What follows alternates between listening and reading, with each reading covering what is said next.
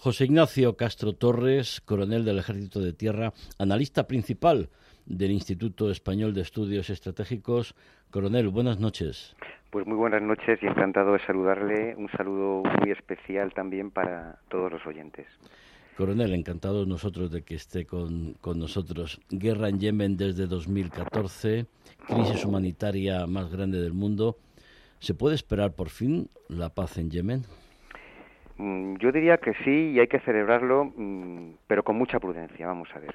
Eh, por supuesto que cuando llega eh, a una situación en la cual se cesan estos enfrentamientos armados hay que celebrarlo porque la situación humanitaria ha sido terrible. Este conflicto mm, ha llevado por delante, os ha llevado por delante a unas 400.000 personas de una población de más de 30 millones, con lo cual ahí se ve el horror que se ha, que se ha vivido y la situación humanitaria es, deplorable, ¿no? Entonces es posible que ahora las agencias humanitarias puedan trabajar mm, pues mucho mejor y pueda llegar esta ayuda a la población civil que tanto lo necesita. Em, hay que tener en cuenta que Yemen, por sus características orográficas, tiende a la división del poder. Eh, según se va adentrando uno en los intrincados mm, valles de Yemen, el, el poder se va perdiendo y se va quedando en manos de diferentes facciones por lo tanto, en Yemen siempre habrá disputas. Lo que se considera necesario, lo que se ve importante es rebajar estas tensiones en la medida de lo posible, lo cual es muy complicado. Eh, habrá un alto el fuego, eh, habrá que intentar de algún modo contener este alto el fuego de la mejor manera posible, pero habrá que estar muy atentos porque es posible que siempre eh, se produzca algún conato, ya no entre fuerzas gubernamentales, con los UCIES o con los UTIES, eh, con el antiguo Consejo de Transición del Sur, pero hay que tener en cuenta que en la región está Al-Qaeda en la península arábica, está el Daesh y hay muchísimas facciones y grupos armados dentro de la zona. Yemen eh, puede ser la toma de temperatura de los acuerdos entre Irán y Arabia Saudí, porque bueno, efectivamente, como usted viene explicaba, puede que haya algún tipo de enfrentamiento, pero si por ejemplo Irán deja de financiar y de enviar armas a los hutíes, pues eh, este tipo de, de, enfrentamientos armados pues no, no tendrán lugar, entendemos. Sí, sí, por supuesto que sí, y además es una pregunta muy bien, muy, acertada, ¿no? Pues desde luego que sí. Eh, vamos a ver para estos dos grandes, grandes actores regionales cómo es la zona. Yo creo que para Arabia Saudita es un avispero desde el cual eh, ha recibido ataques desde su patio trasero, por así decir, en toda la península arábiga, y en el que se ha implicado, y en el cual ha perdido fuerzas militares, ha perdido recursos económicos, militares, y también hay que tener en cuenta que muchas veces la comunidad internacional eh, ha presionado sobre Arabia Saudita por sus actuaciones en Yemen, con lo cual ha perdido también un prestigio, un peso en el nivel internacional. ¿Qué le pasa a Irán? Pues para Irán, si para Arabia Saudita era un un avispero para, para Irán se puede convertir en una ratonera, ¿no? Porque se está dejando una gran importante cantidad de recursos económicos y armamentísticos para darles eh, un apoyo a sus mm, proxies o aliados mm, en la zona, como podían ser los UCIES, en un momento en el cual la situación en Irán no es buena. Mm, económicamente eh, y socialmente, la situación interna de Irán es muy delicada. Eh, y hay una gran parte de la población que se siente desencantada porque está preocupada por sus problemas internos y en cierto modo eh, se produce una crítica social muy fuerte mm, diciendo que qué está haciendo Irán empleando un montón de recursos fuera de su país cuando verdaderamente los necesita dentro. Entonces yo creo que es un poquito este, e, e, este mm, equilibrio de poderes entre estos dos actores como efectivamente hablaba como una toma de temperatura entre estos dos acuerdos. Y también garantizar, si me apura, la seguridad total de la navegación de los superpetroleros por toda por esa por esa región, ¿no? Eh, efectivamente, efectivamente. Hay que tener en cuenta que muchas veces se habla del conflicto de Yemen, se está hablando de lo que está ocurriendo en lo que es eh, el territorio, pero las costas de Yemen son eh, una vía de tránsito de las principales rutas marítimas, efectivamente las que van a pasar, las que salen del estrecho de Hormuz eh, pasan por las costas de Yemen, van a, cruzar el, el, estrecho Bab el Mandeb y para el canal de Suez, y todas las que llegan a África y bordean todo el continente el continente africano, o sea, con, con lo cual eh, la costa de Yemen es eh, una, zona muy importante para el tráfico marítimo, efectivamente. Y porque ahí le iba a preguntar qué intereses hay detrás en un momento en el que Arabia Saudí lidera un proceso de paz en, Oriente Medio, retomando las relaciones con Irán, con Siria, la paz entre Bahrein y Qatar. Ahí hay toda una serie de, intereses y, de alguna manera con una relación eh, con Estados Unidos independiente, me atrevería a decir yo, porque por un lado quizá eh, ese acuerdo con Irán no guste a Washington, pero luego, sin embargo, eh, Arabia Saudí sigue comprando armamento a los Estados Unidos y sigue teniendo acuerdos con ellos. Efectivamente, bueno, hay, hay muchas cosas que, que, que, que, tratar, ¿no? Pero bueno, yo creo que lo principal es que Arabia Saudita se ve mm, a sí misma como una potencia regional dentro de, esta región, por así considerarla, del, del, Golfo. El príncipe Mohammed bin Salman tiene su visión 2030 y él ve a su país como un hub de interconexión dentro de toda este, esta región del, del, Gran Oriente Medio. ¿no? Las relaciones con Irán le quitan eh, un importante problema, como ya hemos comentado, en, en, el ámbito de la seguridad, en el económico, del prestigio internacional. Y, y además es, es importante porque tanto uno como otro, tanto Irán como Arabia Saudita, son eh, eh, parte de la estrategia de la franja y de la ruta de la seda eh, que China tiene para ambos países. Entonces, los dos son importantes porque tienen vías de comunicación que los atraviesan, porque están controlando vías de comunicación marítimas y en cierto modo también porque son eh, países ricos en ingentes recursos eh, de hidrocarburos. Eh, Irán tiene mm, gas y petróleo y Arabia Saudita tiene sobre todo petróleo, aunque tenga también también gas, ¿no? Entonces, en cierto modo, China constituye un factor mm, atemperador.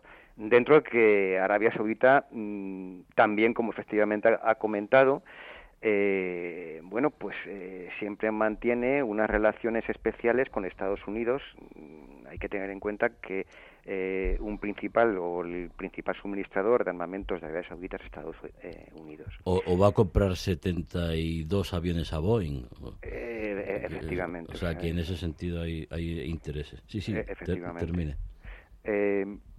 De lo segundo que me, que, me ha comentado también es importante, ¿no? Esas relaciones dentro, ya no solamente con los grandes actores como pueden ser Estados Unidos, China, sino como em, relaciones con respecto de los países del entorno de, de, Arabia Saudita.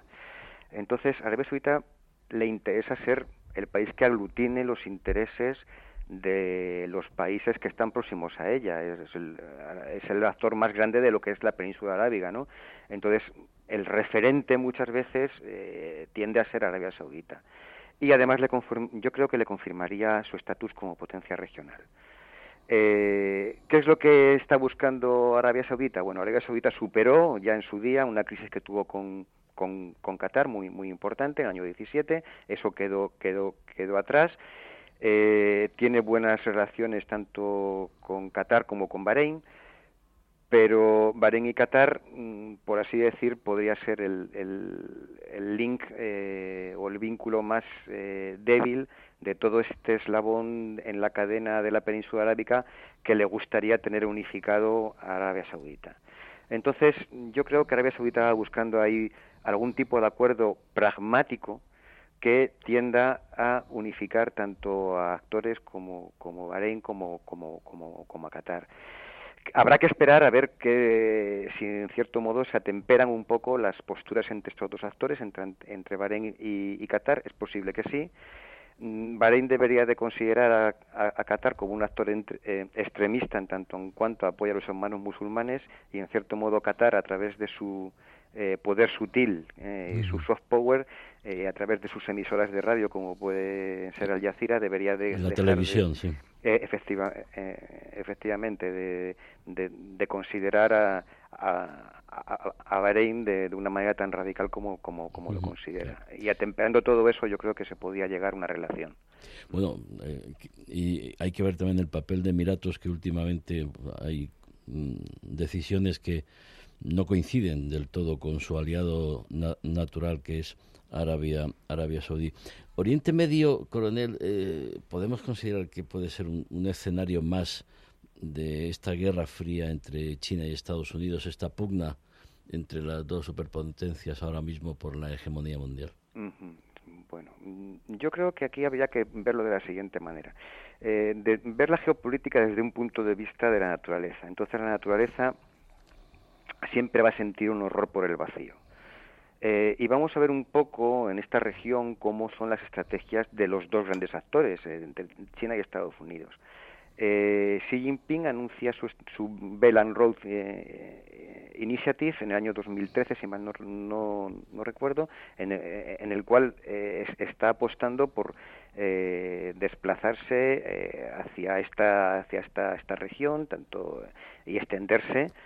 Y Obama también anuncia, yo creo que el presidente Obama en el año 14 su estrategia que se llama el, el pivot hacia la región Asia-Pacífico, como ellos, como ellos definían, con, con lo cual se, se empieza a producir un cambio de, de poder, con lo cual eh, intentan de algún modo, eh, este, este cambio de poder se intenta de algún modo rellenar, ¿no? Entonces se ve que a China se encuentra cada vez más interesada por estas rutas de comunicación y por los ingentes recursos energéticos que tiene, que tiene en la zona, porque China es, eh, ansía energía para poder, para poder crecer y a Estados Unidos no le preocupa tanto porque esta energía cada vez eh, de la región del Golfo cada vez es menos dependiente de, de, ella. Sin embargo, sin embargo, yo creo que Estados Unidos siempre estará interesado en controlar la región, aunque vaya dejando eh, parte de su poder, tener, por así decir, eh, una serie de puntos de anclaje o puntos de apoyo desde los cuales pueda ir controlando lo que sucede dentro de la región. Y hablando ya de, otro actor importante en esa región, el papel de Israel. ¿Qué ocurre ahora con el papel de Israel? Porque estábamos esperando que Arabia Saudí se pudiera incorporar a los acuerdos de Abraham, ese entendimiento entre árabes e israelíes que es fundamental en la historia, es un punto de inflexión para la estabilidad y la seguridad y el, y el desarrollo de esa región pero ahora con este acuerdo entre Arabia Saudí e Irán, ahora mismo, eh, ¿cómo ve usted el, la situación de, Israel? Eh, ¿Está amenazado, no está amenazado? Las, armas las posibles armas nucleares que puedan eh, llegar a, conseguir tanto Irán como Arabia Saudí. Bueno, el, el, problema de Israel dentro de la, de la zona es, es, es peligroso o cuanto menos preocupante para ellos. Eh, Israel ha disfrutado últimamente de una etapa de distensión, efectivamente, como muy bien ha comentado, tras la firma de los acuerdos de Abraham, que lo que eh, se refiere a la zona del Golfo. Hay que tener en cuenta que tanto Emiratos como Bahrein eh, fueron los países de la, de, la, de la región que lo, que lo reconocieron. Y con Arabia Saudita las relaciones hasta ahora han sido mm, bastante cordiales, teniendo en cuenta que tenían un adversario común que había sido Irán. ¿Qué es lo que está ocurriendo con eh, este anuncio de establecimiento de relaciones fomentado por China entre Irán y Arabia Saudita?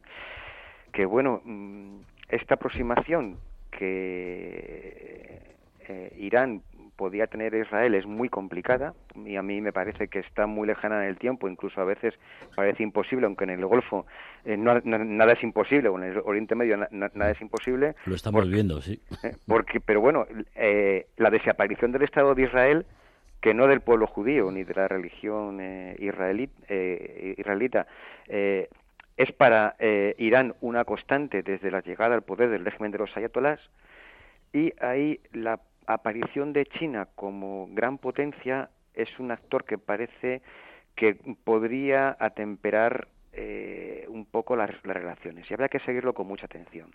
Yo creo que Israel está una, en una postura de muchísima cautela y de esperar a ver qué es lo que pasa, porque mm, está temerosa de que es de cómo pueden evolucionar eh, los acontecimientos. Y si acaso el acercamiento de los países del Golfo hacia, hacia Irán se acentuase, es posible que el vínculo entre los países del Golfo y Israel se debilitase. Yo creo que mm, mm, habría que tomárselo con un poquito de prudencia y mm, ver un, qué es lo que va a ocurrir en los próximos eh, meses con estos dos, dos vínculos. Ahora mismo, con la, con la eh, eh, visión que tenemos del, de la tensión en, en, el Gran Oriente Medio, si hay un acercamiento de los países del Golfo hacia Irán, debería haber un debilitamiento del vínculo entre estos países del Golfo e Israel. A ver el eh, factor que pueda aportar China y cómo se podían, en teoría, atemperar estas relaciones. Porque, coronel Castro Torres, pensar en que ahora mismo eh, pueda acabar el régimen de los ayatolas en Irán, esa presión popular que continúa día a día, que comenzaron las, las mujeres, la precaria situación económica, o eso es eh, soñar despiertos que pueda llegar la, la libertad y, la, y cierta democracia al, país iraní? Bueno, no siendo nada imposible, mm, yo creo que complicado, ¿no? Esa, e, ese cambio todavía tendría por lo menos que pasar eh, alguna generación. ¿eh? ¿eh? hay que tener en cuenta que hay un factor que aglutina todavía mucho a una generación que fue eh, la guerra entre Irán e Irak. Esa generación todavía existe. Ese vínculo tan fuerte que tuvieron con su revolución y con el régimen de los ayatolás. Y estamos viendo, por supuesto, que hay una segunda generación de, gente joven eh, que está intentando pugnar por, por, sus, por sus derechos pero yo creo que aún le queda mucho recorrido a, Irán para que se pueda producir un, cambio. De esto se podía hablar, por supuesto, largo, largo y tendido. ¿eh? Sin duda, sin duda, además, muy, muy interesante. José Ignacio Castro Torres, coronel del Ejército de Tierra, analista principal en el Instituto Español de Estudios Estratégicos, muchísimas gracias por atender nuestra llamada y por sus explicaciones muy ilustrativas. Muchísimas gracias y muy buenas noches.